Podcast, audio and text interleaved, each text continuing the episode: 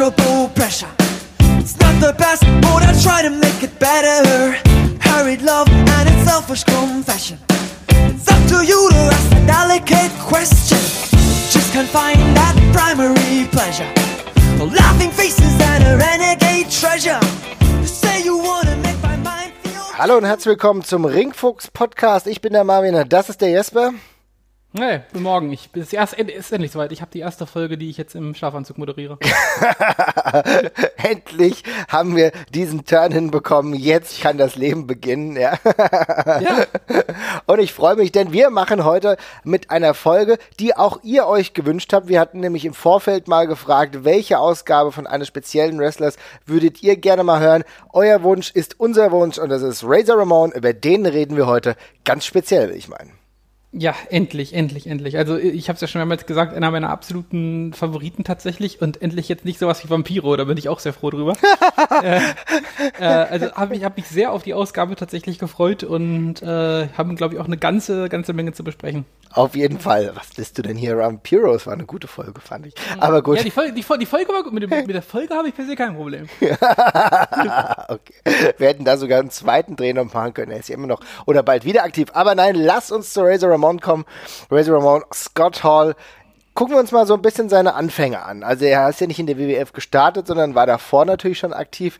Interessant für die Leute, die jetzt irgendwie so eine Connection nach Deutschland suchen. Er war ja übrigens mal in München, ja, ist ja da ein paar Jahre zur Schule gegangen. Ich glaube, sein Vater war hier stationiert, glaube ich, in Rammstein, wenn ich das richtig in Erinnerung hatte. Und ist ja auch später als Wrestler mal wieder zurückgekehrt und war nämlich zeitweise bei der CWA. Ich glaube, da ist er in Bremen aufgetreten. Ne? Genau, genau. Ich glaube, in, in, der- in der German High School in München war er. Also äh, eigentlich so ganz klassische Soldatensohn-Vita mit amerikanischer Schule im Ausland halt quasi besuchen, eben da in München. Gibt's auch noch so ein, zwei Fotos von, wie er da vor der Schule steht und so.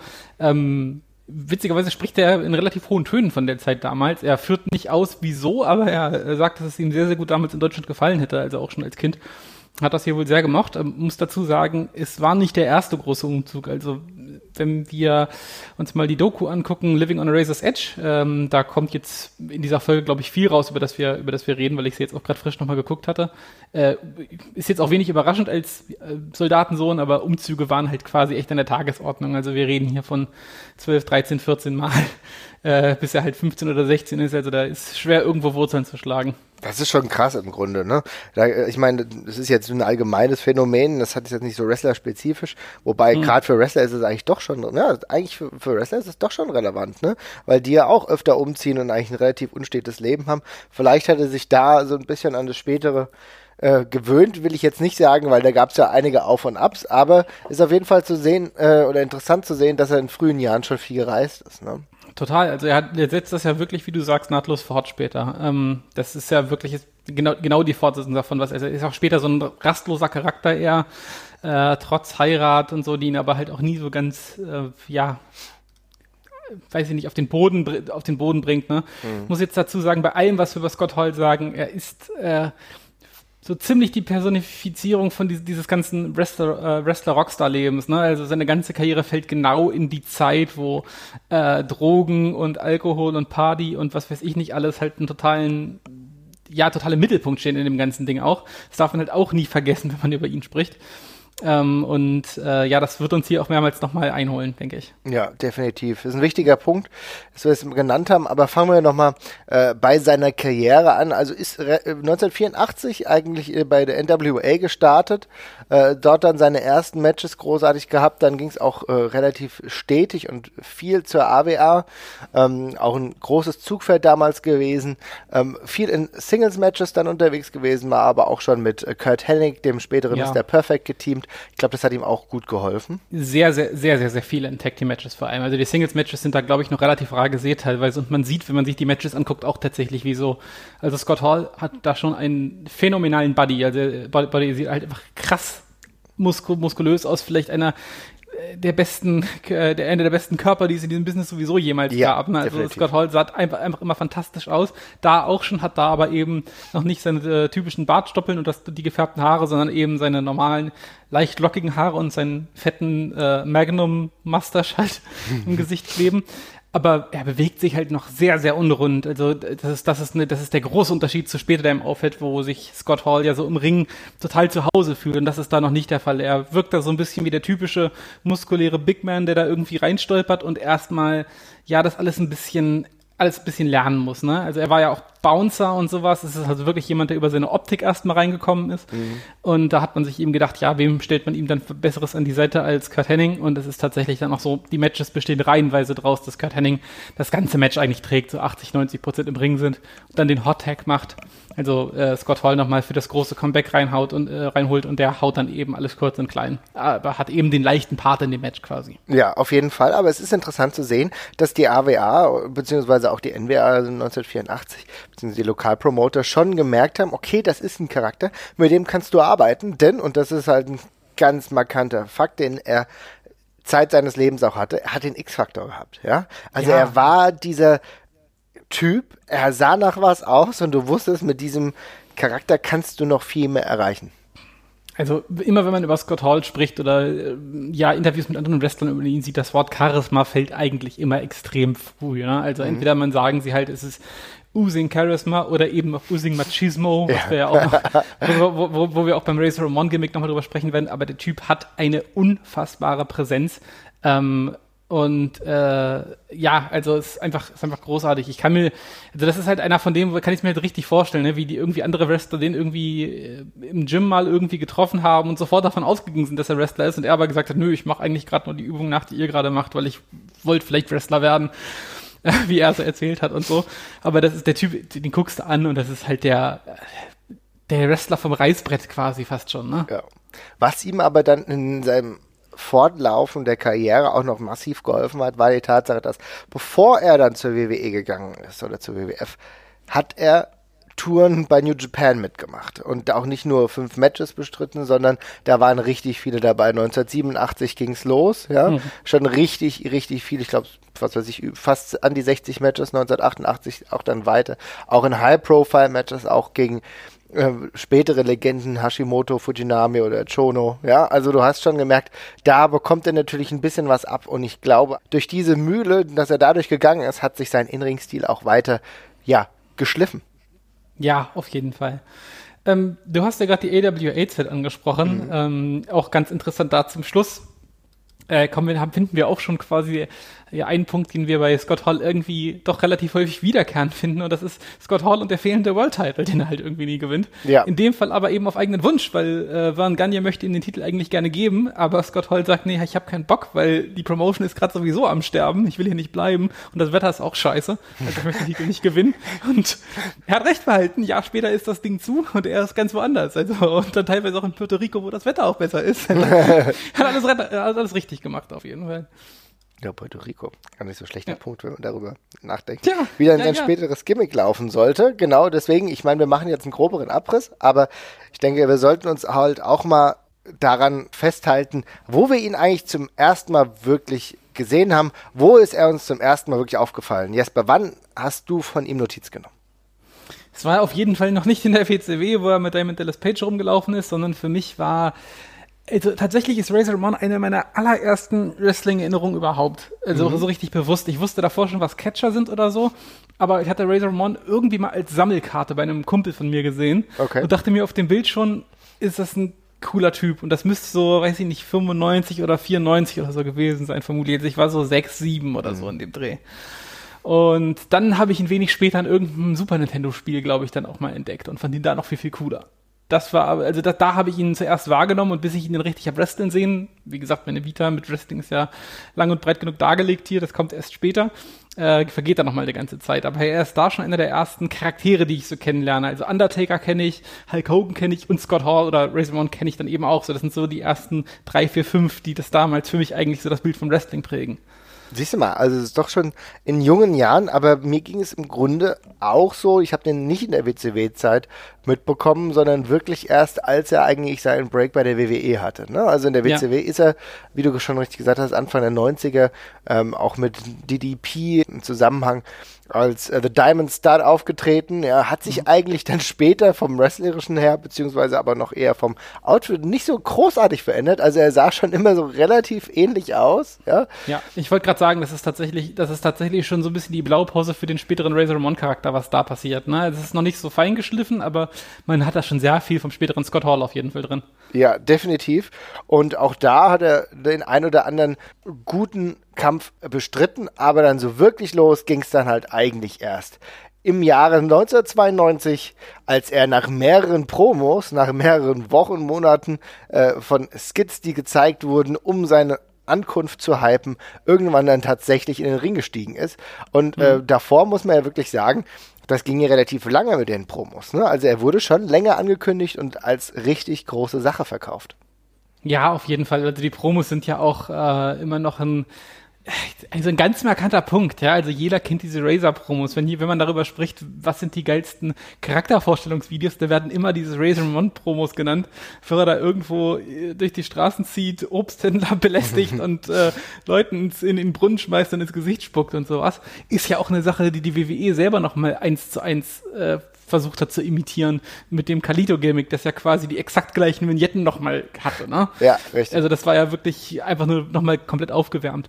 Aber auch witzig, der Charakter ist in diesen Promos schon fertig, ne? Also man hat das ja irgendwie immer so, man hat so einen Charakter im Kopf und äh, guckt sich dann irgendwie den Charakter am Anfang seines Runs nochmal an und dann sieht man irgendwie, okay, der hat sich ganz, ganz noch relativ krass entwickelt im Laufe der Zeit.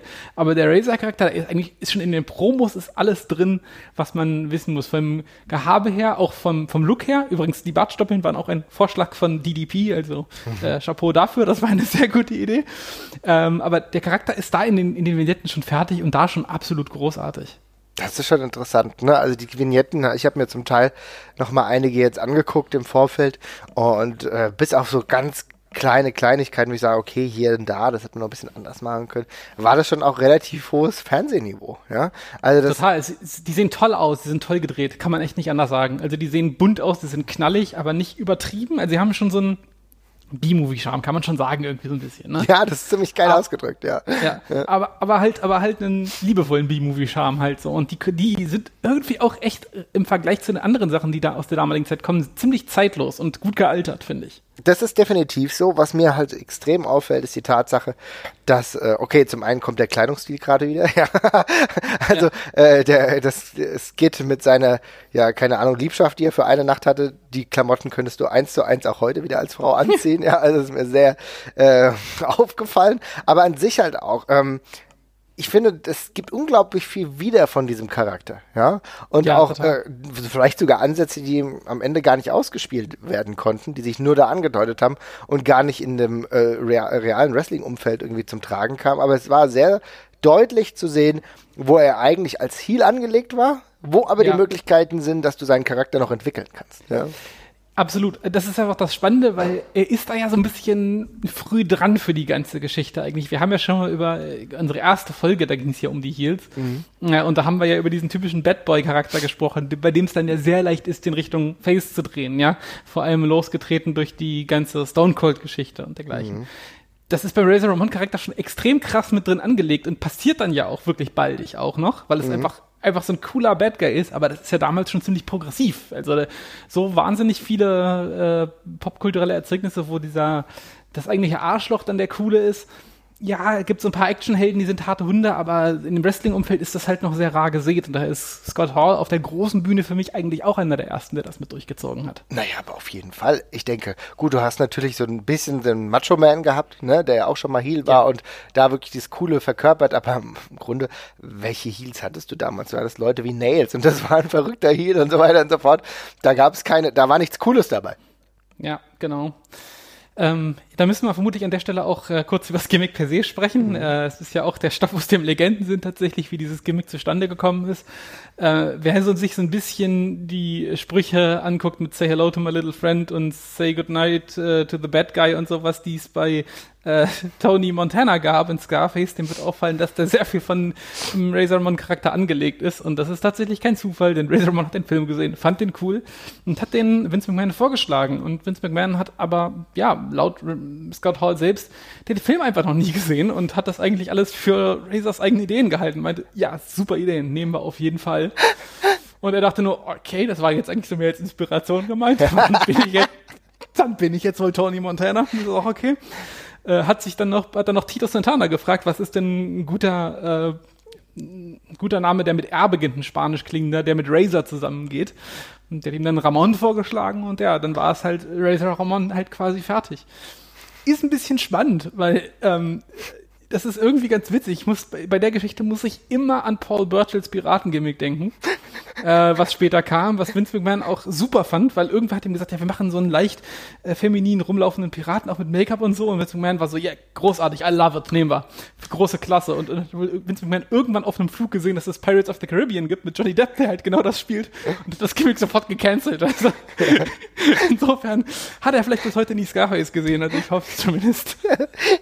Also ganz ehrlich, die Tatsache, dass Vince McMahon im Popkulturellen, dass es zwar selber geprägt hat, aber selber nicht so wirklich drin verwurzelt ist, ist einigermaßen ja. erschütternd. Das ist, das ist wirklich eine der, eine der spannendsten Geschichten um ihn herum, dass er einfach das einfach absolut nie weiß. Und du kannst, also ich meine, ich kann es mir auch richtig gut vorstellen. Ne? Ich meine, Scott Hall hat es bestimmt nicht böse gemeint. Ich kann mir nicht vorstellen, dass irgendwie die Schussbar hat, zu sagen, hier, ich schlag dem einfach einen Charakter aus dem Film vor. Nein, der wird da hingegangen sein und meint so, ich will das so machen wie in Scarface. Und dann kommst du zu deinem Chef und der sagt so, super, wir machen Scarface. Tolle Idee von dir. Und dann kommt, denkst du so, na gut, aber irgendwann im Prozess wird es ja irgendjemandem auffallen, dass das nicht von mir ist. Und dann kommt Pat Patterson und der kennt den Kram auch nicht und winkt es auch einfach alles nur durch. Und dann, ja gut, dann ist das jetzt mal so. okay, dann mache ich das jetzt einfach und ja. hoffe, es ist erfolgreich. Es ist, also es ist schon sehr lustig, ja. Ist, ja, aber wir müssen ja dazu sagen, er hat ja seinen eigenen Spin dran gebracht. Ne? Also er hat ja offenbar auch schon genau gewusst, wie er das interpretieren möchte, die ganze Geschichte. Es ist eine Grundlage, auf die er klar anspielt, aber er imitiert ja jetzt nicht eins zu eins den Charakter. Aber ist trotzdem auf jeden Fall schon sehr spannend. Du merkst natürlich deutlich die Anleihen, das auf jeden Fall, aber allein vom, vom Look her hebt er sich nochmal ein ganz schönes Stück ab, ja. Und mhm. aber halt auch ähm, vom, vom Outfit und so. Ja? Also das sind auch nochmal ja. ganz andere Dinge. Ich finde Razor Ramon gerade, ich meine, der hat teilweise vogelwilde Outfits in den Promos an. Ne? Ja. Also, da denkst du, was zur Hölle? Aber ich meine, er kann es halt tragen. Außerdem wird ihm aufgrund seiner Masse niemand widersprechen, das zu tragen. Ja, das ist Kannst halt der große also. Diese riesigen Pluderhosen ja. und, und, und, die großen Pluderhemden, die in die Pluderhosen reingesteckt sind. das ist eigentlich aussieht wie so eine laufende Sanduhr, ja. Also das ist so, das ist wirklich unglaublich. Also das ist, ähm, aber passt irgendwie auch, ne? Es ist halt so ein bisschen dieser, ja, vorgestellte Lebemann-Look aus der Region, den man da irgendwie im Kopf hat oder damals hatte. Und das passt dann schon alles. Und ich meine, dazu da halt die ganzen Goldketten, die er mit, die er auch mit zum Ring gebracht hat und dann immer dem Referee gegeben hat, um drauf aufzupassen oder dem, äh, äh, dem, dem Ringsprecher.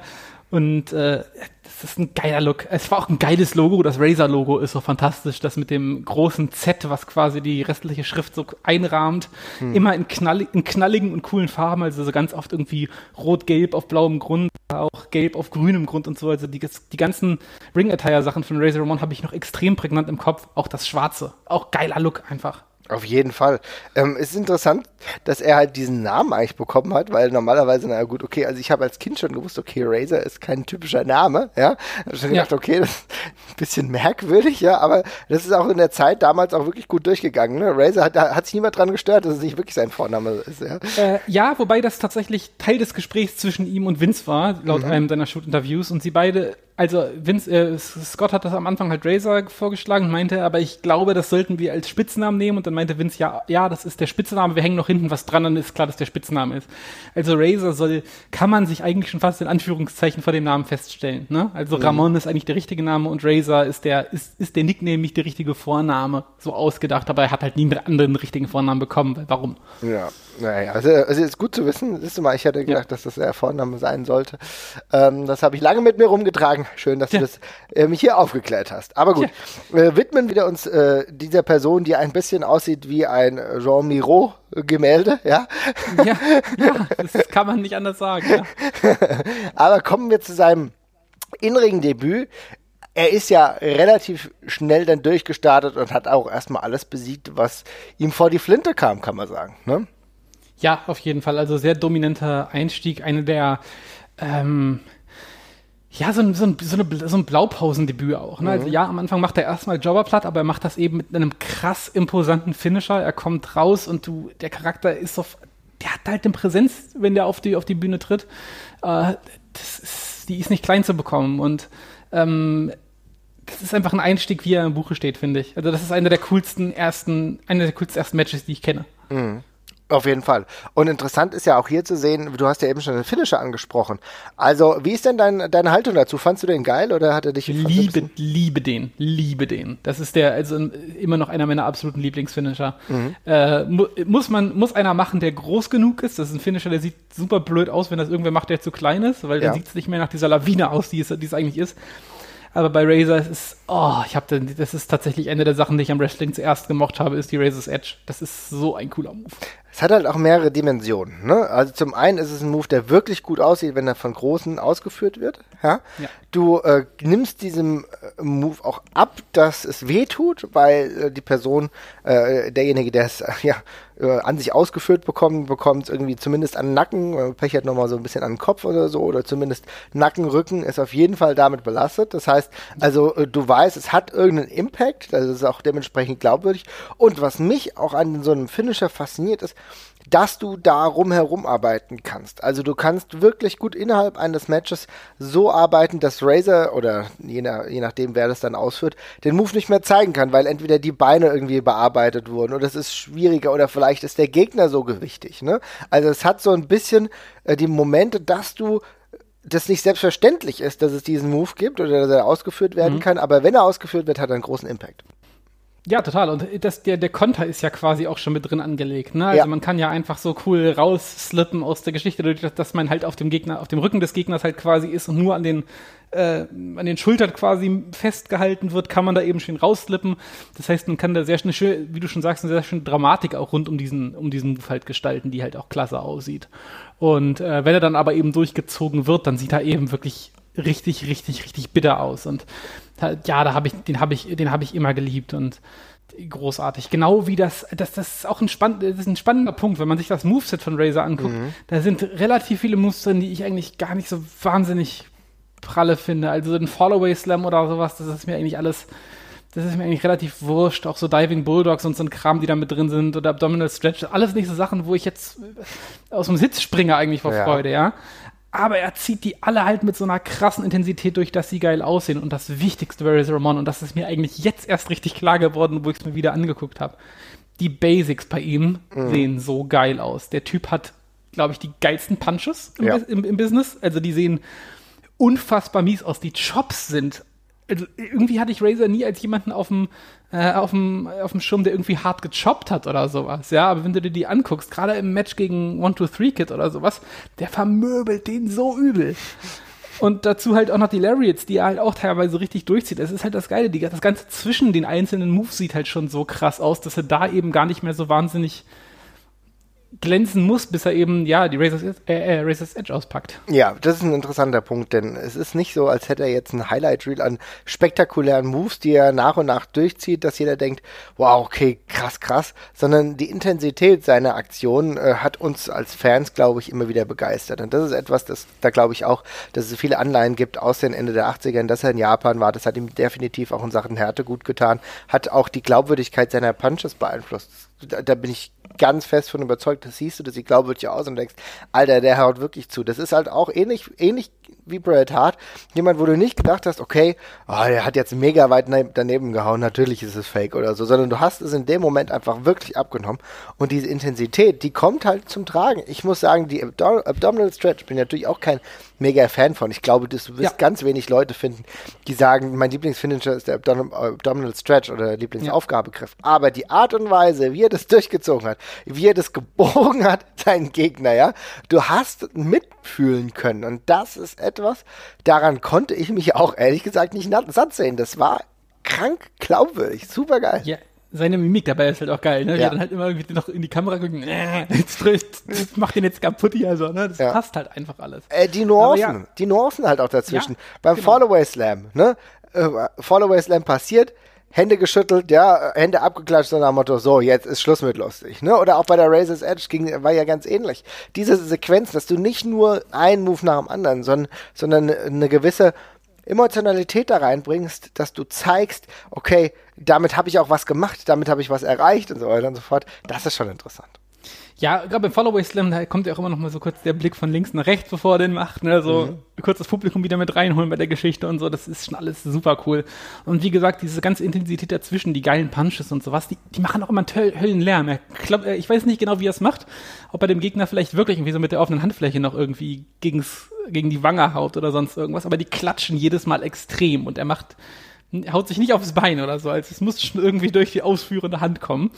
Ähm, aber das sieht alles großartig aus und das hat alles so eine Intensität und das ist genau der Unterschied zu, weiß ich nicht, zu Kevin Nash, ne? Er ist halt eben nicht so ein, so ein, so ein One-Move-Wrestler, wo du, du jetzt sagst, ich warte jetzt auf die Powerbomb und dann ist Schluss, sondern der ganze Kram dazwischen ist auch geil und das können wir jetzt, will ich jetzt auch schon mal an der Stelle kurz weggreifen. Das ist genau auch der Grund, warum ich so die Aussage, dass äh, Shawn Michaels den äh, Großteil ihres Leather-Matches getragen hat, immer für Quatsch gehalten habe. Ja. Weil, genau, weil Razor Ramon macht eben genau diese Zwischentöne in, in Wrestling-Matches so extrem gut. Also die Parts, die, wo du, wo du, wo du ganz oft eigentlich im Kopf als Wrestling-Fan ausmachst, weil du weißt, okay, jetzt wird hier so ein bisschen sich im, im Ring rumgehauen oder sowas und jetzt gibt es ein paar Punches im Ring. Die sind bei Razor Ramon unterhaltsam und sind da eben nicht nur Füllmasse. Und das ist halt eine sehr, sehr hohe Kunst im, im ganz kleinen Bereich. Mhm. Und ähm, dass er diese Qualität auch schon früh bewiesen hat, hat man ja in den ersten Matches auch schon gesehen, wo er eine Fehde äh, mit Macho Man Randy Savage bekommen hat. Das ist jetzt auch nicht so, dass du jetzt sagst, naja, passiert halt mal. Ne? Das sind so, äh, so mhm. kleinere Fäden. Aber klar, je weiter es dann in die späteren Jahre geht, desto größere Akzente hat er dann auch gesetzt. Er war dann auch relativ schnell auch schon im Intercontinental Title Niveau, ne? Hm, ja, auf jeden Fall. Also da ist er auch prädestiniert für, ne? Finde ich. Es passt wunderbar zu ihm. Der Intercontinental Title, das Niveau war ja damals auch extrem hoch. Ja? Also sind Leute wie Shawn Michaels, auch Bret the Hitman Hart teilweise angetreten. Aber auch mal äh, in dem Umfeld hast du auch mal äh, Piper gehabt, der mal darum gerungen hat und andere. Das war schon ein ziemlich hohes Niveau und äh, dass er da relativ schnell reingekommen ist, zeigt natürlich zum einen seine Qualität, aber auch, wie soll ich sagen, die andere Dimension, die er hatte. Denn ohne das jetzt schmälern zu wollen, äh, das World Title Niveau war natürlich groß, immer noch mit sehr kräftigen, aber fast eher eindimensionalen Persönlichkeiten, ja. die Dinge überstrahlt haben. Genau, dies, ähm, das ist halt echt der große Unterschied. Also es ist damals ist natürlich war der World Title irgendwie wichtiger, aber der Intercontinental Title war nicht so klar eine Hierarchie drunter für mich, sondern einfach eine ja, eigentlich wie, wie, eigentlich wie so ein Titel funktionieren soll. Ne? Er ist halt eine, das ist halt ein anderer Branch quasi, der einfach weggeht. Aber trotzdem bewegen die sich irgendwie auf dem gleichen Niveau, so ein bisschen wie jetzt in der UFC zum Beispiel, der Heavyweight-Title nicht unbedingt mehr wert ist als der Middleweight-Title oder mhm. sowas. Ne? Es ist einfach nur ein anderer Titel und du weißt, dass du da andere Sachen zu sehen bekommst. Und der World-Title ist in meinen Augen auch irgendwie, ja, da, da fragst du dich jedes Mal bei dem Ding, braucht ein Wrestler den und braucht dieser Titel diesen Wrestler auch wiederum. Mhm. Und bei äh, zum, Scott Hall ist ein Typ, der hat nie einen Titel gebraucht. Nie. Bei nix, was er gemacht hat, ist der irgendeiner, der durch einen Titel irgendwie noch eine nötige Aufwertung bekommt oder so. Das kann quasi ein, äh, ja, ein Prop sein, wodurch er eben zum irgendwie nochmal eine Story irgendwie abschließt oder dergleichen. Aber er ist keiner, der durch äh, ja, durch, durch, dadurch, dass er mit dem Titel rumläuft, jetzt irgendwie Glaubwürdigkeit bekommt, die er sonst nicht hätte, was bei vielen anderen so ein bisschen der Fall ist, ne? wo man halt sagt, hier, das ist jetzt der Ritterschlag oder so. Das braucht er nicht. Der ist so cool genug. Das ist ein bisschen Fluch und Segen für ihn vermutlich auch immer gewesen. Ähm, aber ja, darum finde ich es bei ihm halt auch irgendwie immer relativ augenscheinlich, warum halt nie im World Title Picture so zu sehen war, finde ja. ich. Ja, ja, klar. Und er ist ja auch hier wieder zwischen den Grenzen geschwommen. Ähm, wir bewegen uns jetzt so ein bisschen grob im Rahmen äh, 1993, wo er übrigens auch dann schon Face geturnt ist. Ne? Also als Ziel gestartet, aber da schon als Face äh, unterwegs gewesen, allein weil er halt irgendwie auch so cool war, dass die Leute ihn akzeptiert haben und nicht nur akzeptiert, sondern auch irgendwo geliebt haben. Deswegen hat er dann ganz klare Kontrahenten gehabt, also gab einen längeren Run gegen äh, IRS äh, um den Intercontinental-Titel. Er hat ihn damals gewonnen, äh, das war im äh, zweiten Jahreshälfte 1993, äh, nachdem der Titel vakatiert wurde, hat er dann gegen Rick ja. Martell gewonnen und äh, der Run ging dann sogar bis ins Jahr 94. Und halt, aber auch zwischenzeitlich hat er auch schon Matches gehabt um den World Heavyweight Title, zum Beispiel einmal gegen Yokozuna. Ja, warum? Weil er halt eigentlich dieses Niveau hatte, es aber jetzt zum einen nicht brauchte und halt dem Intercontinental Title halt auch immens gut getan hat. Ja, das auf also genau, das, das, der letzte Punkt ist auch extrem wichtig. Ne? Der ist halt einfach so ein, so ein definierender Wrestler halt für so einen Titel auch, wo du halt genau weißt, das ist exakt die Qualität, die du bei diesem Titel hier bekommst und die ist halt extrem hochwertig und hat, ja, da ist halt eben so eine prägende Figur für. Ich will trotzdem sagen, ich hätte, also damals war das ganze, das, das, das ganze Title Picture ja noch ein bisschen weniger durchlässig, als es mhm. heute ist. Ne? Also mhm. ja, auch heute bleibt der Titel oft unter den gleichen fünf, sechs Leuten, die sich hinzuschustern, aber damals war es ja eigentlich immer eine Person und dann plus X, ja, also plus zwei weitere, die den sich so ein bisschen hinterher äh, schustern die ganze Zeit. Also und da war es eben schwer reinzukommen. Aber trotzdem, so einen großen Title Run oder mal für, für einen Monat oder zwei hätte ich bei Razor Ramon auch trotzdem schon als eigentlich, ja, gegeben hingenommen. Also das hätte ich sehr gerne mal gesehen, auch in der WWF. Ist aber leider halt nicht passiert. Ja, das, also da stimme ich dir natürlich vollkommen zu. Also ich hätte das auch als möglich empfunden, gerade wenn wir auch sagen, okay, es war zwar eine größere Eindimensionalität von ganz großen, überscheinenden Stars in der WWF zu der Zeit, aber wenn wir schon das Jahr 1993 ansprechen, müssen wir auch sagen, dass er beim Royal Rumble ja die Chance bekommen hat um den World Title und hat dann gegen Bret Hart verloren. Also da ist er ja schon mal an dieses, ist er ja schon, schon mal an dieses Niveau gekommen. Ne? Ja. ja wie gesagt, es hat ihm trotzdem nicht geschadet, aber äh, es wäre halt schon schön gewesen. Brad Hart ist übrigens ein lustiges Beispiel. Äh, ich, den, bei dem finde ich sogar zum Beispiel, der braucht den Titel zum Beispiel mehr. Mhm. Weil der ganze Charakter ja. sich zum Beispiel so krass darüber definiert, dass er eben der beste Wrestler ist, der beste Definitiv. Techniker ist und dergleichen. Dann, ja, wenn du dann der Beste von allen bist, warum hast du dann nicht den Titel, du Idiot? Ne? Das ist dann ja, da stellt sich ja so ein bisschen die Frage. Aber beim Rest ist Razor Ramon für mich kippt schon fast so eher Richtung Undertaker oder so, der ja zur damaligen Zeit auch eher sehr selten Champion war. Also ich glaube, äh, zum Zeitpunkt als ähm, Razor Ramon rumgelaufen ist, hatte der Undertaker auch, glaube ich, eine sagenhafte mhm. Titelregentschaft auf der, auf der Uhr und dann hat er die nächste, glaube ich, irgendwie 97 oder so bekommen. Mhm.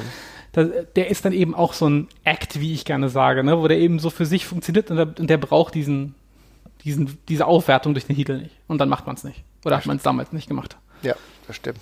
Ja, heutzutage, heutzutage würde ich eher sagen, so ein World Title braucht solche Leute auch wieder. Mhm. Ne? Ja. Du einfach sagst, das ist einfach so ein, das ist ein Boost für den Titel. Auch einfach, wenn jemand mit dem mit der mit dem mit dem diesem Status den hält. Aber ja. Na gut, ich würde fast sagen, dass es ganz unterschiedliche Zeiten sind, ne? Die du ja, da jetzt ja, auf jeden Fall. Weil du ja. hast 94 hast du immer noch oder 93 94 hast du immer noch so ein paar äh, Varianten zu, als Möglichkeit gehabt, wo es vielleicht nicht so ganz relevant war, weil du viele Personen hattest, die trotzdem gescheint haben ne? und die, ja. äh, die ohne Probleme in WrestleMania Main Event hätten machen können, sage ich mal, ohne, ohne ja. Titel oder so. Heute ist es ein bisschen anders und heute wäre es natürlich schon wieder relevant. Ähm, natürlich, jetzt haben wir auch ein ganz verändertes World Title Picture. Gut. Ähm, ich will noch mal ganz kurz einmal auf den Look zu sprechen kommen, wenn es mhm. für dich okay ist. Also wir haben schon gesagt, der Körperbau ist äh, unglaublich von ihm. Also bei, bei Scott Hall finde ich es halt echt so cool, dass er eben nicht so dieser völlig durchtrainierte Typ ist, sondern er sieht eben so ein, hat eben noch die gewisse Watzigkeit, die er mitbringt, ne? Mhm. Also mit dem, mit der großen Brustmuskulatur und den riesigen Armen und der einfach, er hat irgendwie, er ist halt nicht komplett durchtrainiert. Das passt halt auch zum Charakter, ne? Warum würde so ein, warum würde so ein Typ irgendwie darauf achten, dass er jetzt ein Sixpack hat? Nee, ja. er muss halt hart zuhauen können. Das Outfit ist so cool. Also ich möchte es noch mal sagen, das ist von Tom Fleming designt. Mhm ähm, den ich tatsächlich fast nur aus dem Comic-Bereich kannte. Ich wusste gar nicht, dass der so viel für die, ich wusste, dass der mal für die WWF gearbeitet hat, aber nicht, wie viel der gemacht hat. Bei Wikipedia findet man als Beispiele, dass der die Outfits für ähm, Papa Shango, Crush, Adam Bomb, One, Two, Three Kid gemacht hat und eben auch für Razor Ramon. Mhm. Da sind jetzt viele bei, wo man nicht sagt, okay, das waren jetzt riesige Charaktere, aber alles Wrestler, von denen ich das Outfit, so wenn ich davon höre, sofort wieder im Kopf habe, was für sie spricht. Alles sehr knallig, sehr bunt und äh, sehr für den Charakter äh, fein geschliffen, so irgendwie. Gerade bei Adam Bomb oder sowas habe ich ja, immer. Crush wundert mich auch überhaupt nicht, alles klar. Krass. So, ne? Der passt halt auch perfekt da rein mit den knalligen Farben und so und die, die sich sofort einbrennen. Papa Shango müssen wir gar nicht drüber reden. Mhm. Ähm, da erkennt man vermutlich auch so ein bisschen die Comic-Affinität von ihm dann noch mit da drin. Aber bei Razor Ramon ist es halt auch so, das ist einfach, der, der, Typ mit diesem, mit diesem, was der da designt hat, mit diesem Schriftzug, der ja fast wie eine Corporate Identity ist, die er quasi auf der Hose mit sich rumträgt und dazu halt noch diese zwei, drei äh, Rasierklingen, die auf den, Mega auf den Schienbeinschonern waren und so. Ganz simpel, aber kannst du einfach in verschiedenen Farben rausbringen, klappt dann immer gleich gut, geht auch cool auf einer Jacke oder sowas, ne? Mhm. Und er erklärt den Charakter halt ein Stück weit schon gleich zu Beginn, was machst du mit Rasierklingen? Ja, entweder zertackst du damit dein Kokain oder du, oder du schneidest halt irgendwie Leute, ja. Also was, da passt, da ist doch schon alles drin. Also. Ja, ganz ehrlich, das sieht ja heute noch geil aus. Ne? Also es gibt ja, ja äh, noch das eine oder andere ja, Classic Merch äh, von Charakteren wie Razor Ramon oder Ric Flair und so weiter und so fort. Und die Sachen, so ein Tanktop mit äh, Razor Ramon sieht heute noch mega geil aus. Ja? Sieht, man, sieht man heute noch aus wie äh, ein geiler Ludo. ja, total. Da, dazu, dazu kommt halt die, die geile Friese, ja, und die, ja. die Bartstoppeln und äh, dass er eben auch aussieht wie so ein ja, aber wie so ein catchender Gorilla, ne? Hat ja auch krasse Brustbehaarung. Sieht halt einfach aus wie Magnum. Das ist halt schon, ja. ach, das ist schon der beste Look. Ist interessant zu sehen, dass wir diese Ikonisierung von äh, Wrestlern halt da ganz extrem hatten. Ne? Also ich ja. wüsste nicht, keine Ahnung, das kann man schlecht sagen, wie das in 20 Jahren aussieht bei den Leuten, die heute aktiv sind. Bei Roman Reigns hätte ich, glaube ich, meine Probleme, dass Leute in 20 Jahren mit Roman Reigns Sachen rumlaufen. Ja, keine Ahnung, kann sein. Ja, wissen wir nicht. Ja, aktuell, ja. aktuell würde ich es bezweifeln. Es gibt auch trotzdem Charaktere, bei denen ich es mir vorstellen kann. Aber das war halt, Razor Ramon war auf jeden Fall one of the kind und auf jeden Fall jemand, der dem WWE-Produkt auch wirklich gut getan hat, immer dann wieder zwischen Heel und Face eigentlich umher geschwommen, will ich meinen. Ja? Und äh, wir können ja jetzt erstmal nochmal zu den Matches kommen, die uns, glaube ich, hm. am meisten in Erinnerung geblieben sind. Wollen wir da mal gucken? Ja, also ich meine, wir müssen, können wir, glaube ich, äh, sofort anfangen mit dem Leather-Match, oder kommen wir, glaube ich, nicht drum rum und wir warten dann sowieso noch drauf und wir es nicht ansprechen. Äh, das Leather-Match gegen Shawn Michaels ist, ich glaube, relativ unstrittig eins der größten Matches der WWF, WWE-Geschichte ja. und eins der wichtigsten extrem prägend in Sachen äh, ja Match-Ausführung, also mit der mit dem ganzen mit, mit, mit der Ladder als als Prop ist halt schon extrem geil, aber das ist einfach ein Match von einer extrem krassen Qualität, die auch echt noch hält. Das muss man sagen. Ja, weil aber auch hier sehr sehr vieles stimmt, ne? Also wir können jetzt natürlich sagen, okay, ja, die Highspots haben gestimmt, aber es ging nicht nur um die Highspots, es ging um alles, was drumherum war. Es ging um äh, der, den Einsatz der Leiter als sich, als, als ähm, Teil dieses Matches. Ja, das hat wunderbar gepasst, aber auch die Intensität der, der beiden hat gut ja. funktioniert und ich wie, würde dir auch zustimmen. Es ist nicht nur Shawn Michaels. Natürlich ist Shawn Michaels jemand, der wahrscheinlich mit einem Stil noch ein ordentliches Match haben kann. Ja, aber es war halt auch Razor Ramon, der, die diesen Match als, als Gegenpart extrem gut getan hat. Ja, mega. Also das ist, die beiden ergänzen sich perfekt, ne? Also es mhm. ist ja, wenn man über die beiden Typen nachdenkt, dann, dann liegt es ja schon auf der Hand, ähm, warum es so gut passt. Razor als äh, großer großer Watz halt, der eben ordentlich zulangen kann. Michaels, der das ganze eher flippige Kram, den ganz flippigen Kram-Match macht und genauso sieht es ja dann teilweise auch aus.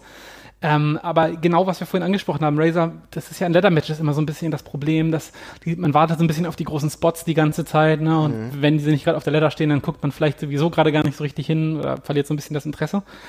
Ähm, und das ist halt genau nicht so. Das Ganze dazwischen drin ist so intensiv und so hart geführt, dass eigentlich das ganze Match durchgehend so super spannend ist, weil du und das Gefühl hast, es passiert gleich was. So, ne? Mhm. Das ist durchgehend auf so einem krassen Niveau. Und ähm, was, was mir bei diesem Match wieder auffällt, und ich, vielleicht kommt es mir nur so vor, aber ich habe irgendwie bei dem Match das Gefühl, dass es viel weniger Aneinanderreihung von Spot an Spot ist, als es manch, manchmal heutzutage Leather-Matches sind, ja. wo auch zwischen den einzelnen Spots so krass Erholungsphasen sind. Die beiden, es ist kein Sprint, es wirkt überhaupt nicht gehetzt oder so, aber es ist einfach so, es, es hat so einen geilen logischen Flow. Die beiden klettern vor allem die Leiter mal in einem guten Tempo hoch, als würden sie wirklich die Leiter hochgehen wollen, nicht wie das teilweise sonst stattfindet, wo die Leute halt irgendwie so eine Sprosse pro Minute schaffen, ne? Sondern sie äh, gehen da halt einfach hoch, wie ein Mensch, der eine Leiter hochgeht. Und irgendwann, als sie im Arsch sind, dann, dann zerren sie sich halt richtig hoch und so. Aber das sieht halt geil aus. Und äh, die ganzen Kleinigkeiten sind so geil. Weil, was ich am allergeilsten an dem Match finde, sind tatsächlich die Entrances. Und weißt du wieso? Mhm. Ja. Da, steht ja, da steht ja die Leiter beim Entrance. Mhm. Was macht John Michaels, als er rauskommt? Sag's. Er geht um die Leiter herum, weil es bringt ja Pech, wenn man unter einer Leiter durchgeht. Ja.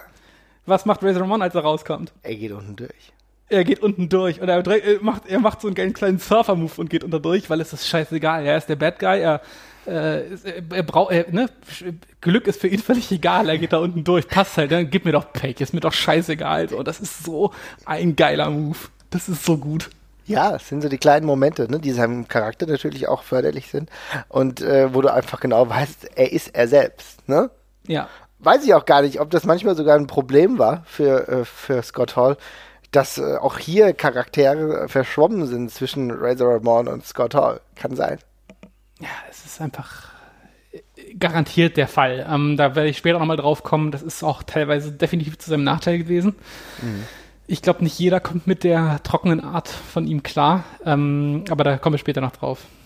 Ja, also das war auf jeden Fall eines der absoluten Highlight-Matches. Ich muss sagen, es waren viele interessante Matches dabei. Er hat, glaube ich, Ja. bei ähm, einer anderen Wrestling-Man, ich weiß es nicht ganz genau, ein ziemlich cooles Match auch gehabt gegen äh, Jeff Jarrett. Ich bin wahrlich kein Jeff Jarrett mag oder so, aber das hat mir gut gefallen. Und da finde ich es mega interessant. Mehr noch als das Match finde ich die Tatsache interessant, dass er mit dem uncoolsten Typen, den es in der WWF teilweise gab, zusammengearbeitet hat und die auch gut harmoniert haben. Und zwar war das der One-Two-Three-Kid. Er und der One-Two-Three-Kid. Die, also ich meine, die, die könnten nicht weiter entfernt voneinander sein, zumindest meinem Gefühl nach. Weil mir ging das One-Two-Three-Kid mega auf den Sack als Kind, ja. Ich dachte, was bist du denn, Alter? Weil wer nennt sich denn One-Two-Three-Kid? Eins, zwei, drei, was ist denn das? Ja, da könnte ich mich heute noch drüber aufregen, ja. Aber es hat in dieser Funktion irgendwie merk merkwürdig gut gepasst und da wäre sogar noch mehr drin gewesen. Ja, definitiv. Äh, Das ist ja auch so ein, einer von den, von den Punkten, der ist sich nicht zu schade, ne? Nie. Ja. Das ist irgendwie auch spannend, weil man hat ihn, man hat ihn halt irgendwie, man hat ihn aufgrund dieser ganzen NWO-Geschichte und der ganzen Backstage-Politik-Geschichte halt immer so als einen im Kopf, der halt nie den Job machen wollte oder so. Aber das ist halt irgendwie nur ein kleiner Teil der Wahrheit, ne? Und bei solchen Sachen war er sich halt nicht zu schade. Wenn es funktioniert hat und es eine geile Story war, hat er es halt gemacht. Und bei One of Three Kid ist das halt perfektes Beispiel dafür. Und auch, das ist auch so ein Moment, der fliegt so ein bisschen unterm Radar, aber das, das ist eben auch einer von den Momenten, an den erinnern sich noch sehr viele Leute. Also das muss nicht immer Hulk Hogan gegen Andrew the Giant sein. Das ist manchmal auch der kleinere Kram. Und ich habe das Gefühl, Razor gegen One to Three Kid ist eben auch ein sehr prägnanter Moment für viele. Weißt du, ganz ehrlich, ich hätte es insofern auch mega cool gefunden. Das war wahrscheinlich nicht die Zeit. Das war wahrscheinlich nicht die Zeit für die WWE, genau solche Stories zu machen. Aber Razor Ramon ist ja jemand, der so krass rausgeht mit seinem Charakter, der immer so sagt, er ist der Coolste, er ist der Beste und so weiter und so fort. Aber er hat ja gleich am Anfang in seinen ersten Skits auch gesagt, er hat keine Bildung. Weißt du? Ja. Er hat keine, es gibt keine Schulbildung, er kam, kommt von ganz von unten. Und eigentlich ist hier schon angelegt, dass ein Charakter auch irgendwann beginnt zu zweifeln. Ja? Das heißt, wenn Dinge Ja. nicht so laufen, dass er äh, an sich zweifelt und dass er dann vielleicht jemanden hat, der ihm Rückhalt gibt. Und dafür wäre eigentlich jemand wie One Two Three Kid, ja, Sean Waldman, no- auch geil gewesen. Also, weißt du, dass er ihm irgendwie, er hätte Rückhalt gegeben, weißt du? Razor Ramon ist das starke Schutzschild, ist derjenige, der auch natürlich dominant ist, aber One Two Three Kid hat dann diese Mehrdimensionalität, weil er so zum Beispiel empathisch ist und dass die beiden zusammen noch stärker werden, weißt du? Das, Ja. das, das hätte auch eine sehr, sehr gute Erzählung gegeben. Ich weiß nicht, ob es zu, zu der Zeit so war. Diese Skits habe ich zumindest nicht mitbekommen. Aber wenn, wäre das natürlich eine interessante Erzählung gewesen, um eine Mehrdimensionalität der Charaktere auch irgendwie ähm, zu schreiben. Ja, macht's halt auch langlebiger immer, ne? Ja, logisch. Also ich meine, heute müssen wir eigentlich mit so Sachen arbeiten, weil wenn wir das nicht haben, dann lebt sich so ein Charakter natürlich auch irgendwann aus. Ja, ja, auf jeden Fall. Das stimmt. Naja, also das war das Match, was, mich sehr, was mir sehr gut gefallen hat. Ich mochte auch eigentlich immer so diese Zwischensequenzen oder auch wenn es mal ein Match gab mit Owen Hart. Ich fand, äh, dass die beiden irg irgendwie cool zusammen waren. Ja, total. Also das sind da, das ist irgendwie, irgendwie, ich glaube, da spielt zusammen, dass beide sich irgendwie für nichts zu schade sind, so ein bisschen. Mhm. Und ähm, irgendwie, obwohl sie. äh, Keine Ahnung, sie könnten beide den anderen so ein bisschen entblößen vielleicht, ja. Also Ja. ich meine, Scott Hall sieht einfach viel, viel größer als, als Owen Hart, der sieht irgendwie so drei Gewichtsklassen drüber aus. Äh, Owen Hart ist halt sicherlich vom Wrestlerischen her nochmal einen Tacken über Razor Ramon anzusiedeln, wenn es jetzt ans purische technische Wrestling oder sowas geht. Aber die beiden gehen da eben so ganz äh, vorbehaltsfrei ran und darum ergänzen sie sich, glaube ich, einfach so wahnsinnig gut und zeigen da wirklich ein richtig geiles Match, also oder geile Matches vielmehr. Ja. Und aber auch so die Sequenzen. Also ich äh, erinnere mich da zum Beispiel daran, dass Owen Hart mal dazu genutzt wurde, um eine Fehde mit Bret Hart aufzubauen. Ja.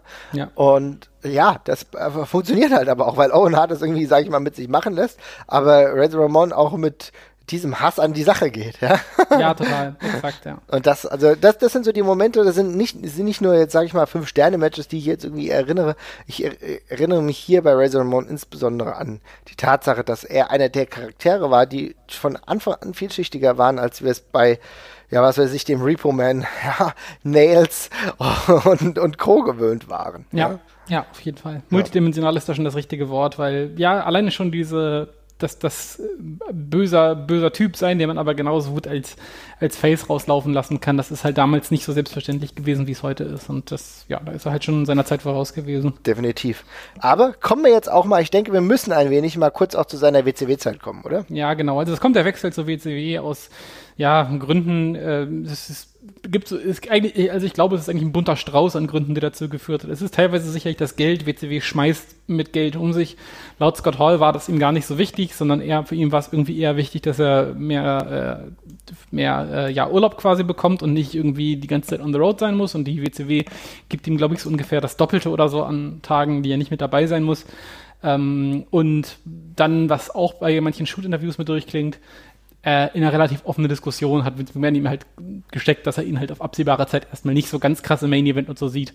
Mm, Scott Hall wollte das aber damals gerne mal zumindest probiert haben und wollte mal gerne seinen Lauf haben.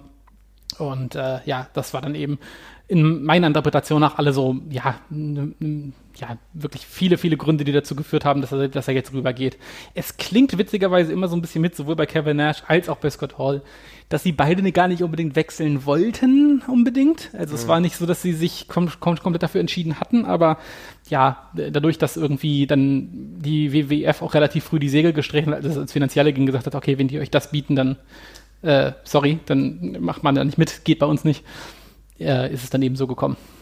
Ja, und im Endeffekt muss man ja sagen, egal wie es jetzt im Grunde ist, es war halt trotzdem grandios, dass genau das gemacht wurde. Denn es hat für einen der größten Momente gesorgt. Er mit äh, Kevin Nash als Teil der Outsiders, als Teil derjenigen, der Invasoren, die äh, in die WCW gekommen sind und in der Zeit, in der es halt das Internet noch nicht in, oder Informationsverbreitung noch nicht in diesem Maße gab, gab es halt äh, sehr viele Stimmen, die gesagt haben, oh, die sind doch noch bei der WWE unter Vertrag. Was machen die jetzt plötzlich bei der WCW? Also mhm. du hast diese Unsicherheiten, diese Zweifel gehabt und dann gleichzeitig natürlich mit der Ankündigung, es wird noch jemand kommen, der auch groß ist und der hier das Ganze noch erschüttern wird. Und wie wir dann alle wissen, kam es dann mit Hulk Hogan zur Formierung der NWO. Und ähm, ja, ich denke, das ist ein Stück weit Wrestling-Geschichte, was sie maßgeblich mitgeprägt haben. Und ich muss ganz ehrlich sagen, okay, ja, klar, Kevin Nash, aber für mich war Scott Hall, auch weil er der Erste war, der aufgetreten ist, noch ein imposanterer Fakt. Ja, auf jeden Fall. Also die beiden machen eben, also gerade Scott Hall legen da eben den kompletten Grundstein für die Geschichte. Äh, ist auch eben geil, dass er das eben macht, als jemand, der eben so frei und so problemlos halt reden kann und damit überhaupt kein Problem hat. Ne? Also der kommt da raus, das ganze äh, Scheitern des Projektes, das ist halt irgendwie gefühlt immer nur ein, zwei Schritte davon entfernt, weil das Publikum könnte halt auch rein theoretisch schnell das Interesse verlieren. Aber es ist eben Scott Hall da draußen, es ist eben der aus der WWF äh, und der macht das eben einfach wahnsinnig wahnsinnig cool und hält die Leute da eben, ja, hält die Welt so ein bisschen in Atem. Ich weiß auch noch, äh, mein damaliger Nachbar, äh, also mein äh, Kumpel von mir, der hatte auch die Bravo Sport hat er sich immer geholt und da war jede Woche war damals halt irgendwie äh, halt, ja, NWO ganz groß auf dem Cover mit, jetzt haben sie schon wieder Mean Gene Okerlund angegriffen und dergleichen und so ein Kram. Krass. Das war damals wirklich ein heißes Eisen, ja. Krass, muss dir mal geben. Also das ist eigentlich schon ziemlich geil, ne? Das war, wusste ja. ich gar nicht mehr so. Aber du siehst, wie heißt das dann damals auch alles war? Wie heißt denn das die Bravo Sport auch großartig? Ich weiß, äh, Brett war ja, glaube ich, regelmäßiger Gewinner dieses Bravo Sport. Wie heißt, wie hieß es damals? Hieß das Otto? War, das, ich war, glaube ich, der Otto. Oder? Ja, Kleine. Der goldene Otto. Glückwunsch. ja. ja, also äh, da ging richtig viel und es war eine heiße Zeit und sie haben es maßgeblich mitgeprägt.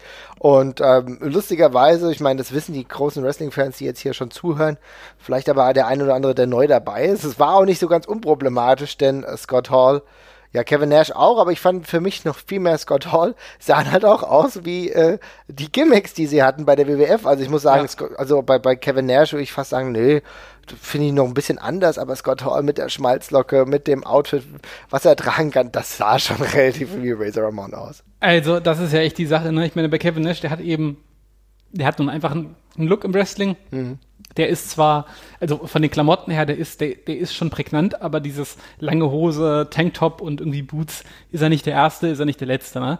Bei Scott Hall mit der Hose und dieser relativ doch prägnanten Weste und eben der Friese, wobei Kevin Nash ja zumindest auch noch der Unterschied war von schwarz gefärbt auf den Kevin Nash-Style. Ne? Ja äh, da ist der Unterschied schon sehr, sehr gering und die sich daraus entwickelnde äh, Lawsuit, die dann eben auch kam, äh, als die eben doch ein bisschen zu klar gegen die WWF geschossen hat, das kann ich aus der heutigen Sicht schon sehr, sehr gut nachvollziehen. Also das ist wirklich ja so, als würde man die Charaktere äh, einfach nur rüberziehen und dann, ja, heißt er nicht halt, das heißt halt nicht mehr Razor Ramon. Das ist halt schon, schon schwierig. Ja, und äh, die Sache ist halt auch, auch der Akzent. Ich nicht ja. vergessen, Scott Hall ist halt eigentlich Amerikaner, hat ja das in der WWF, äh, das, als Razor Ramon hat er mal mehr oder weniger einen spanischen Akzent gehabt, ja. Ähm, nicht nur El Chico, sondern hat auch wirklich äh, naja, ich will es jetzt nicht nachmachen, ihr könnt es euch alle bei YouTube angucken, aber es war mhm. schon, es war schon recht deutlich und das hat er zur WCW-Zeit am, am, Anfang ja auch gemacht. Also, wie gesagt, also das war schon für mich relativ ähnlich, da kann ich die WWF sogar ein Stück weit verstehen, dass sie da gesagt hat, okay, äh, das, dem wollen wir uns nicht jetzt einfach beugen. Ja, das muss, muss ja. man wahrscheinlich als Company auch machen, um zu zeigen, äh, wir lassen uns nicht auf der Nase herumtanzen. Ja, aber das äh, war natürlich grandios. Also ich sag mal, vom, das war der generelle Impact, den er hatte. Natürlich mit Bash at the Beach 1996. Ähm, ganz klar. Muss aber sagen, so vom Wrestlerischen her ging es jetzt nicht mehr bergauf. Nee es ist halt auch, also es wird halt eigentlich instant chaotischer bei der ganzen Geschichte. Ne? Also mit der mit der NWO, ähm, mit der ganzen NWO-Storyline gerät das ganze Wrestling im Main-Event-Bereich der, WCW, der WCW ja auch so ein bisschen ins Hintertreffen. Ne? Das ist jetzt nicht mehr ganz so wichtig. Es, äh, ich finde auch die Matches werden in vielen Bereichen nicht mehr so nachhaltig und gezielt aufgebaut. Und das tut so einem Charakter wie Razor Ramon halt schon weh, finde ich. Und äh, da aus der WCW-Zeit ist mir tatsächlich sehr, sehr wenig wrestlerisch in Erinnerung geblieben. Also über die ganzen Zeitraum ist da nicht, nicht viel. Ja, also es ist sehr viel Tag Team Action, was ja. ihm äh, in einer gewissen Art und Weise natürlich auch gut tut mit äh, als Teil von The Outsiders mit Kevin Nash. Funktioniert das insgesamt fünfmal, dass er den Tag Team Titel gewinnt. Ja? ja. Also auch hier siehst du bis auf einen extrem langen Run, äh, der dann irgendwie 230 oder 31 Tage geht, war das dann schon ja, wie soll ich sagen, äh, Titel hatten auch nicht immer die Relevanz, die man ihnen ganz gerne zuspricht. Ja, dann war er nochmal mit The Giant Tag Team unterwegs, hat aber auch also also eigentlich schon wesentlich mehr Titel gehalten. Ja, gut, war auch mhm. relativ lange da, also ein US-Title, ein Television-Title, auch mal kurz im Main Event Picture gewesen, hat sogar sechsmal mit Kevin Nash die Titel gehalten. Sorry, ich habe vorhin fünfmal ja. gesagt, aber ähm, du siehst viele Titel von der Matchqualität her war es um, durchwachsen. Da kann ich mich an ein richtig gutes Match erinnern, noch gegen Ray Ray und Conan, glaube ich. Darüber haben wir ja letztens Jahr mal gesprochen. Das ging mhm. einigermaßen sogar, fand ich. Ja, das, das ist auch noch eins, das, was, was noch in Ordnung ist. Ähm, das hatten, haben wir ja, genau, das hatten wir neulich auch besprochen. Ähm, es ist aber ansonsten, also man darf jetzt nicht vergessen, ne, zum, schon zum Ende der WWF-Zeit damals, da war ja lief eine Feder mit Goldust. Die sollte eigentlich bei WrestleMania kulminieren, da wurde rausgestrichen, weil die WWF schon so gedacht hat, okay, der Typ ist gerade nicht mehr also körperlich nicht mehr so ganz anwesend, weil der offenbar irgendwas Intus hat. Äh, und also die Drogenprobleme, die sich dann später nochmal deutlich dramatisieren, die sind hier auch schon so ein bisschen im Gang gewesen. Ich weiß nicht, ob er, wie, wie es am Anfang der WCW-Zeit jetzt quasi ausgesehen hat, aber er hat eine Vorgeschichte. Es kommen die ganzen Tag Team Matches, wie du sagst, vielleicht auch wirklich im Interesse von Kevin Nash und, und Scott Hall, die sagen, ja, ein bisschen weniger arbeiten, vielleicht wir die Matches zu zweit machen, ne? Ähm, aber es hat schon einen Grund, also wenn wir uns mal bei, es ist halt jetzt wieder Cage-Match, worauf wir uns aber da ist halt unter den Top 10 Matches von, von Razor Ramon ist, äh, ist halt eins außer WCW und das ist halt äh, Hulk Hogan, Kevin Nash und Scott Hall gegen Lex Luger, Randy Savage und Sting und das mhm. ist jetzt mal, würde ich sagen, nicht wegen der geilen Matchqualität so weit oben, sondern eher wegen dem Drumherum. Ja. Und äh, danach kommt halt äh, dann schon irgendwann auf Platz 11 Nash und Hall gegen Luger und Giant und also sorry, das äh, ist jetzt nichts Beeindruckendes, was man, womit man in der Vita prahlen geht, auch wenn es in Ordnung ist. Jetzt muss man dazu sagen, ja, Scott Hall hat jetzt auch in der WWF nicht reihenweise irgendwelche riesigen nee. Klassiker irgendwie abgeliefert, aber da ist halt trotzdem mehr gute Kost bei gewesen und ähm, ja. Ich will hier aber genau darauf nochmal zu sprechen kommen, denn ich denke, man kann Razor Ramon nicht abschließend behandeln, ohne natürlich auch auf diese Problematiken einzugehen. Und zwar ist es de facto schon so, dass er jemand war, der, wir müssen es jetzt nicht ausführen, äh, wie in epischer Breite das jetzt zum Beispiel bei dieser sehr dramatisierten Doku der WWE gemacht wurde. Ja, ich weiß nicht, wer sich das mal angeschaut hat, wo dann, äh, wo es ja dann auch darum ging, dass er jemanden erschossen hat und so weiter und so fort. Ja, ähm, darauf müssen wir allerdings noch ein bisschen eingehen gleich. Also ja, das müssen wir auch ein bisschen weiter ausbreiten. Genau, das kannst du ja gleich noch mal tun. Mhm. Äh, aber man merkt schon, es belastet im Grunde halt auch sein ganzes wrestlerisches Dasein spätestens zu WCW-Zeiten. Ja, und belastet es sehr. Äh, wir haben einige extreme Auswüchse, dass er teilweise sogar betrunken im Backstage ist, betrunken auch zum Ring kommt und damit, und das ist ein ganz großer Negativpunkt, das darf man nicht verschweigen, halt auch äh, seine Kollegen im Ring gefährdet. Ja, das ist sicherlich richtig. Also wenn man gerade mal davon absieht, von der ganzen Somas und so, die er auch genommen hat, ne? also diese Schlaftabletten und so, ähm, er beschreibt, also er ist da ja, muss man fairerweise sagen, kein Kind von Traurigkeit, auch was das Beschreiben dieser Sachen angeht. Er ist da, geht er ganz oft mit um. Mhm. Er sagt selber, seine, in seiner ganzen Familie waren Alkoholiker. Er nimmt das gar nicht als Entschuldigung, aber sagt halt so, es ist halt, ist offenbar in mir angelegt und ich habe irgendwie nie groß was dagegen getan, um, das, um dagegen anzukämpfen. Ähm, beschreibt relativ krass, wie ähm, schwierig das für ihn immer war, irgendwie ja, gerade in dieser Rockstar-Zeit irgendwie aufs, aufs Hotelzimmer zu kommen und dann bist du halt total aufgeputscht und wie kommst du dann wieder runter, ne? Und dann schmeißen sie sich eben die Tabletten ein und dergleichen. Aber äh, wie du schon ganz richtig sagst, es wird genau an dem Punkt kritisch, wo du halt nicht mehr sagen kannst, okay, ich kann dem mein Leben anvertrauen. Und genau das machst du ja im Ring teilweise. Ne? Also da sind es ja teilweise Zentimeter, die da entscheiden können, wie du fällst und wie es dir danach dann geht. Und da wird es dann eben extrem schwierig einfach. Und es, ich kann mir schon vorstellen, dass es bestimmt nicht die ganze Zeit irgendwie schlimm gewesen sein wird. Das läuft ja auch ganz oft in Wellen und dergleichen. Ja, also ich meine, wenn er jetzt durchgehend völlig raus gewesen wäre, hätte man vermutlich auch in der WCW mal irgendwas gemacht und ihn rausgenommen, wie es später ja auch passiert ist. Aber auch dann, dann weißt du nicht, an welchem Tag du dich auf ihn verlassen kannst und wann eben nicht. Ne? Und dann wird es halt schwierig. Und ich glaube, gerade diese Mischung aus ja, ein bisschen drüber sein und schon ein bisschen zu weit in der, in der Sucht sein und in der, in der Drogensucht zu sein und dann eben auch vielleicht nicht mehr so wirklich Bock auf den Job zu haben, wie es dann teilweise später kommt, ist dann eben eine ganz heftige Mischung. Also ähm, es ist ja auch so, dass Hall dann irgendwann in so einer Rolle ist, wo er sich nicht mehr wirklich beweisen muss. Ne? Also mhm. er hat halt die richtigen Freunde, er hat den richtigen Status, er hat einen dicken Vertrag. So, wenn man ihn irgendwie rauswerfen soll, ja, Glückwunsch, dann könnte er mich halt zu Hause weiter bezahlen und äh, wenn er mich irgendwie verklagen wollte, dann viel Erfolg, das wird auch teuer. Ähm, und dann hat man eben halt relativ wenig gegen ihn in der Hand. Und das ist ja auch so ein Problem, was die WCW im Allgemeinen hatte, dass sie die falschen Leute ein bisschen zu sehr gepudert hat und die sich dann darauf äh, ausgeruht haben. Ja, das ist ein sehr, sehr guter Punkt.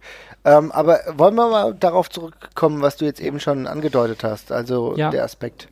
Genau, also wir haben der Alkoholismus ist ja bei Hall einer der relativ breit beleuchteten Teile der Karriere, sage ich mal. Ne? Also wir haben alle immer gewusst, dass Hall alkoholkrank ist. Das ist seit Jahren ein oder seit Dekaden ein offenes Geheimnis gewesen äh, und dann irgendwann auch ganz ganz öffentlich gemacht tatsächlich. Die Sache mit dem Mord ist witzigerweise sehr lange krass unterm Radar geflogen, fand ich. Also ich habe zum ersten Mal davon wirklich was mitbekommen, als es damals diese ESPN-Doku gab. Mhm. Ähm, und da wurde das krass thematisiert. Ich weiß nicht, ob du davon schon mal was gehört hattest davor. Ich persönlich nicht. Mir war das überhaupt kein Begriff. Ich war, ja. mir wurde das erst eigentlich durch diese Dokus, auch die WWE hat es ja dann aufgegriffen, genau. dann eigentlich weiter bekannt, ja. Mhm. Es ist mega spannend, weil diese ganze Sache eigentlich auch öffentlich war. Also das gab es schon öffentlich auch mit seinem Namen in Archiven und dergleichen, aber es lag halt irgendwie jahrelang brach. Es hat niemand interessiert. Ähm, das ist spannend. Also Scott Hall war damals mit einer äh, Frau zusammen, die im Stripclub gearbeitet hat. Ich weiß nicht, ob sie da Kellnerin oder Stripperin war, ist ja auch wurscht. Ähm, und die hatte irgendwie noch einen anderen Verehrer, mit dem gab es dann in irgendeiner Form Streit. Das ist auch alles relativ nebulös nur ausgebreitet. Ähm, und der Typ hat dann außerhalb des, Striplokals auf Scott Hall gewartet. Und je nachdem, welche Doku man dann guckt, da spaltet sich die Story so ein bisschen auf. Es ist nicht mehr so ganz eindeutig, aber der Typ hatte auf jeden Fall eine Waffe dabei. Ähm, und Scott Hall ist dann halt auf ihn zugestimmt, hat ihm die Waffe abgenommen. In der einen Doku sagt Scott Hall selbst, er hätte ihn dann erschossen. In der anderen kommt es so ein bisschen durch, dass ein Schuss sich gelöst hätte. Aber auf jeden Fall kriegt der andere Typ eben eine Kugel in den Kopf und ist halt sofort tot. Ähm, und Scott Hall wird aber später wegen Mangels an Beweisen, also für, ein, für einen Mord halt freigesprochen. Ja gut, also Mord ähm, ist ja, ja, also sorry, wenn ich da nochmal ganz kurz einhake, Mord, ja. jetzt mal im Deutschen, ich weiß nicht genau, wie es im Amerikanischen ist, da brauchst du auch die Mord Mordmerkmale, wenn die nicht erfüllt sind, ist es Totschlag halt, ne? Ja. Aber wie wär's, aber ich meine, wie, äh, wenn, wenn man ihm die Waffe, wenn er ihm die Waffe abgenommen hätte, ihn dann hingerichtet hätte, dann wäre es ja vermutlich, hätte es den Totschlag ja vermutlich, ne, ja. dann hätte man, würden wir zumindest darüber diskutieren, was es wäre. Mhm. Und das ist ja so ein bisschen der Punkt. Ähm, aber wie gesagt, wir waren nicht dabei. Die Dokumente sind da auch nicht so wirklich, geben nicht so wahnsinnig viel her. Ähm, darum will ich jetzt auch nicht spekulieren, ob es jetzt Mord oder Totschlag gewesen ist. Er selber sagt manchmal, er hat ihn hingerichtet oder erschossen und manchmal sagt er, der Schuss hat sich gelöst. Ähm, was auf jeden Fall sehr, sehr augenscheinlich ist und glaube ich, für, um die Person Scott Hall richtig zu verstehen, äh, elementar ist, dass das also wie krass ihn das belastet hat, ne? Ja. Ähm, und das und immer noch belastet. Also es gibt diese Dokus, da ist Scott Hall in den 50ern und er fängt an, über die Sache zu reden, er, er weint und muss sofort abbrechen. Ähm, das ist jedes Mal so, wenn er darüber spricht. Also es scheint ihn wirklich zu verfolgen, wie man halt so sagt. Und das ist echt spannend, weil jahrelang hat einem dieser Baustein so ein bisschen gef gefehlt und es war einfach nur so, ja, Scott Hall ist halt ein, ist halt ein Alkoholiker und hat halt so viel Party gemacht und so. Und dieser wichtige Baustein, der, der fehlt und zumindest was man, wie man es von außen beurteilen kann, ohne jetzt groß äh, Küchenpsychologe zu spielen, dass ihn das heute immer noch sehr bewegt und ihn sehr ausmacht, äh, ist, glaube ich, ein elementarer äh, Ist, glaube ich, Element, also ist, glaube ich, liegt, ist halt, ist halt offensichtlich, ne? Es liegt Also der, in der Sache selbst und auch in ihm wahrscheinlich tief verwurzelt. Ja. Ja, Kevin Nash sagt auch, ein Stück weit ist er, hängt er halt irgendwie immer noch in der Nacht von damals. Man muss halt immer vorsichtig sein und darf nicht immer alles Verhalten mit sowas halt entschuldigen, was danach kommt. Aber Richtig. ja, es hat halt immer irgendwo auch seinen Anfang. Und wenn man Ursachenforschung betreiben möchte, dann ist das vermutlich ein wichtiger, wichtiger Part. Und ähm, auch aus dem Grund lohnt es sich tatsächlich, sich diese Dokus anzugucken, weil es ist halt wirklich sehr beeindruckend zu sehen, wie nah ihm das halt immer noch geht und dass das nicht abgehackt ist. Und ich meine, Scott Hall hat in seinem Leben vermutlich, ohne es böse zu meinen, eine Menge Scheiße gebaut und Mist gebaut und hat sich auch gegenüber anderen Leuten teilweise mies verhalten, was er dann teilweise aber sehr offen und ja fröhlich fast erzählt. Ne? Also der in, in Shoot-Interviews erzählt er teilweise freudestrahlend, wie er wie, wie sich wie ein absolutes Arschloch anderen Leuten gegenüber verhalten hat. Damit hat er offenbar keine Probleme. Ähm, aber dieses Ding, das äh, knackt ihn halt immer noch sofort. Ja, das ist äh, absolut richtig und ich denke trotzdem, äh, dass wir hier, sag ich mal, ending on a high note auch mal das beleuchten müssen, was er in den letzten Jahren eigentlich versucht hat und was ihm bislang auch eigentlich ganz gut gelungen ist, bis natürlich, er ist, man muss sagen, er ist ein Langzeitdrogenabhängiger, das ist auch klar. Ne? Ähm, wir reden hier, von- wir reden, ich meine, wir reden hier ja nun wirklich von 30 Jahren äh, Drogenmissbrauch, ja, also von Steroiden bis äh, Somas über Alkohol alles dabei und das ging ja bei ihm teilweise in den 80ern los, laut eigener Aussage. Also ähm, das ist ein Langzeitprojekt, der das wieder hinzubekommen. Genau, und ja, Steroiden, das kann man auch ein bisschen sehen, zum Teil, ja. Ja, ja. Aber äh, was trotzdem schön ist, sind eigentlich äh, trotzdem zwei Sachen. Und auf der einen Seite, er hat ja äh, einen Sohn, ja, und äh, Cody Hall ist mittlerweile selber als Wrestler aktiv. Ja, ähm, ist jetzt, Und als Rassist? ja, das, darüber, willst du das ausführen? Ach, er hat auf, äh, auf Facebook irgendwie Schwarze beleidigt. Ja, Da müssen, will ich gar nicht weiter darauf eingehen. Ich will auf diese Person auch eigentlich gar nicht so groß eingehen. Er hat einen Sohn, der Wrestler ist und offenbar hat er ihm dabei geholfen, wieder ein bisschen auf die Spur zu kommen. Das ist vermutlich das, was wir mitnehmen sollten. ja, genau. Alles andere wird sich zeigen. Ein bisschen merkwürdiger Typ, jetzt nicht so der sympathischste, ja. Nee, wahrlich nicht. Aber naja gut, momentan bei Noah aktiv. Mal schauen, wie das weitergeht. Ja, wrestlerisch, glaube ich, brauchen wir da nicht sich viel angucken. Umso schöner Nee, ist also wie gesagt, ich will es auch nicht, auch nicht bagatellisieren, was er da gesagt hat. Ich will bloß jetzt an der Stelle nicht. Ich will, ich will diesem Mist jetzt gerade nicht so wahnsinnig viel Fokus geben, wenn wir über, über seinen Vater reden. das ist durch, durchaus richtig. nicht, nicht, nicht, dass irgendjemand denkt, ich spiel's runter. Es ist ganz schön scheiße, was er da getan hat. Ja, ähm, man kann ja froh sein, dass zumindest Razor Ramon zumindest nicht äh, verbal öffentlich sich dementsprechend geäußert hat. Ähm, genau, gehen wir nochmal äh, zu äh, Scott Hall und da muss man sagen, was äh, extrem positiv ist, ist die Tatsache, dass er eigentlich wieder Fuß gefasst hat äh, mit der Hilfe von DDP, Diamond Dallas Page, also der langjährige Wegbegleiter von ihm, der ihm ja auch charakterlich in Sachen Gimmick und so weiter viel geholfen hat und hat ihm dann äh, mit seinem DDP Yoga Vollzeitprogramm wieder ein bisschen auf die Beine geholfen, ein bisschen sehr, muss man sagen. Da gibt es ja. auch verschiedene äh, Videos des Progresses und mittlerweile ist es wirklich so, es gibt natürlich auch mal über der Ausfall, ich glaube, keine Ahnung, was man da jetzt aktuell von mitbekommt, aber er ist relativ stabil und sieht im Vergleich zu von vor acht Jahren oder so wunderbar aus. Und da muss man sagen, das ist eine Entwicklung, gerade bei Scott Hall, die hätte sich ähnlich wie bei Jack the Snake Roberts, glaube ich, niemand erträumt. Nein, also das gibt ja Videos von Scott Hall, wo er wirklich dem Tode nahe aussieht und äh, auch wenn er hier da seine Rückfälle noch hatte jetzt gerade, also 2010 war einer, 2013 war glaube ich auch noch mal einer. Es ist allemal besser, wenn das eben einmal in drei Jahren vorkommt, als wenn es halt irgendwie jeden oder zweiten Tag vorkommt. Und ähm, er hat da noch eine Menge Arbeit vor sich und wird den Rest seines Lebens vermutlich noch ordentlich Arbeit vor sich Ja. haben. Aber er ist auf jeden Fall schon deutlich weiter, als ich es ihm zugetraut hätte, noch vor ein paar Jahren. Und ähm, äh, ja, er hat also ich, ich würde vermuten, dass Hall auch nicht nur mit seiner Sucht zu kämpfen hat, sondern auch mit, mit Dingen, die er getan hat, also auch abseits des Mordes. Also ich glaube, er, sobald er anfängt mehr zu reflektieren, wird das immer noch ein steiniger und schwieriger Weg für ihn werden. Ähm, aber trotzdem, dass er alleine dazu imstande ist inzwischen und sich zumindest wieder geschafft hat, da auf die Bahn zu bringen und vor allem das finde ich halt auch schön, wie da zumindest schafft, in der Wrestling-Community halt so ein bisschen stattzufinden. Ja? Ja. Also sei es nur jetzt jemand, der Interviews gibt, der, der mit Fans auf Twitter oder so interagiert und der vor allem einfach auch ein halbwegs normales Leben führen kann. Das ist schon ein Erfolg, also ein Riesenerfolg. Ja, es ist ja auch interessant und schön zu sehen, dass du jemanden wie ihn dann plötzlich einfach mal wieder zu einem NXT-Event stecken kannst, der dann im ja. Publikum sitzt, sich die jungen Talente anschaut, sich freut und dann auch dementsprechend als Einblendung einen riesen Pop bekommt, der mal vielleicht bei irgendeinem äh, runden Monday Night Raw auftritt, bei Sachen, die irgendwie einen historischen Kontext haben und auch da immer noch gefeiert wird, aber gleichzeitig auch einfach wieder äh, diese Standfähigkeit hat, einfach das durchzustehen. Und das ist schon, ja. schon toll. Ich, also was mich halt auch tierisch wirklich freut, ist, was du gerade gesagt hast, dass er bei NXT mal vorbeischauen kann. Auch ich glaube, es gibt halt, also jetzt gerade in der Generation von Leuten, die jetzt gerade aktive Wrestler sind und vielleicht so eine halbe Generation davor, alle extrem von Scott Hall geprägt worden sind, ihr Begriff von cool im Wrestling sehr von Scott Hall geprägt worden ist. Und für die ist das, glaube ich, eine geile Sache, wenn er da ist. Und was ich bei ihm spannend finde, ähm, bei Kevin Nash, und Scott Hall war das zeitweilig so. Bei Kevin Nash finde ich es teilweise immer noch so, weil ich den auch immer schwer einschätzen kann. Da schwamm in Kommentaren über Wrestling immer so eine leichte Verachtung ist vielleicht ein hartes Wort, ja, aber so ein bisschen Abfälligkeit gegenüber dem Business mit so. Und es wirkte halt irgendwie immer so in Richtung, ja, damals war es halt cool, heute ist eh alles scheiße. Bei Scott Hall dreht sich das so ein bisschen, finde ich gerade. Der kann das appreciaten, was die Leute heute machen, sagt doch teilweise, okay, man, ich könnte es jetzt überhaupt nicht so machen, das ist nicht meins, aber die sind halt alle geil. Und genau wie da eben inzwischen auch einer ist, der einfach sehr öffentlich und äh, ja, öffentlich mit Lob halt auch umgeht. Und so finde ich das bei Scott Hall eben auch spannend, der sich da eben hinstellen kann und sagen, die machen coolen Kram. Ich habe auch nochmal Bock, da irgendwie mitzuhelfen, indem ich da irgendwie ein oder zweimal im Jahr im Performance Center vorbeischaue und mit den Leuten einfach nur rede.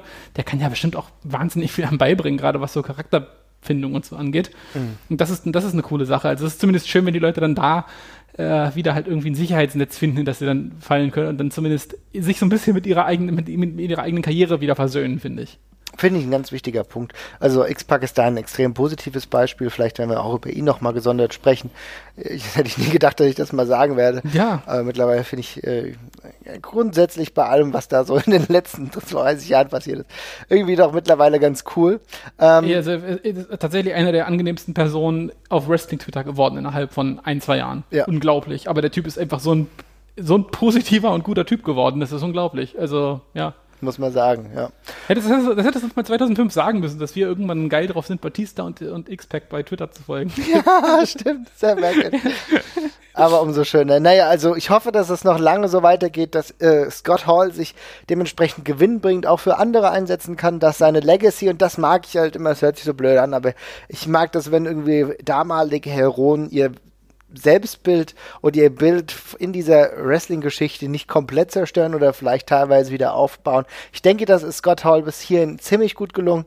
Ich hoffe, das bleibt so, geht vielleicht noch in eine positive Richtung. Und ansonsten denke ich, können wir nur sagen, ich glaube, das war's, oder? Ja, das war's. Ich glaube, wir haben es also einer meiner absoluten Favoriten im Ring auf jeden Fall. Das drumherum ist schwierig, ähm, aber das gehört ja bei so großen ihrer Zunft dann irgendwie auch leider oft dazu, dass es da irgendwo anderweitig dann so ein Gegengewicht gibt.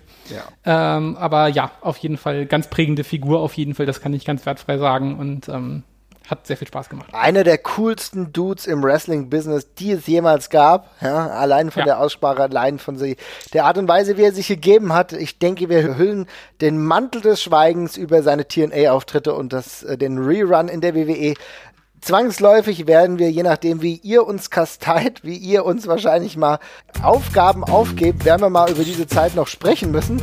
Freiwillig machen wir das aber nicht. Aber wenn ihr noch Anregungen habt, schreibt es bei Twitter, schreibt es bei Facebook. Wir sind immer für euch da und wünschen euch ansonsten eine schöne Zeit. Macht's gut, bis bald. Ciao, ciao.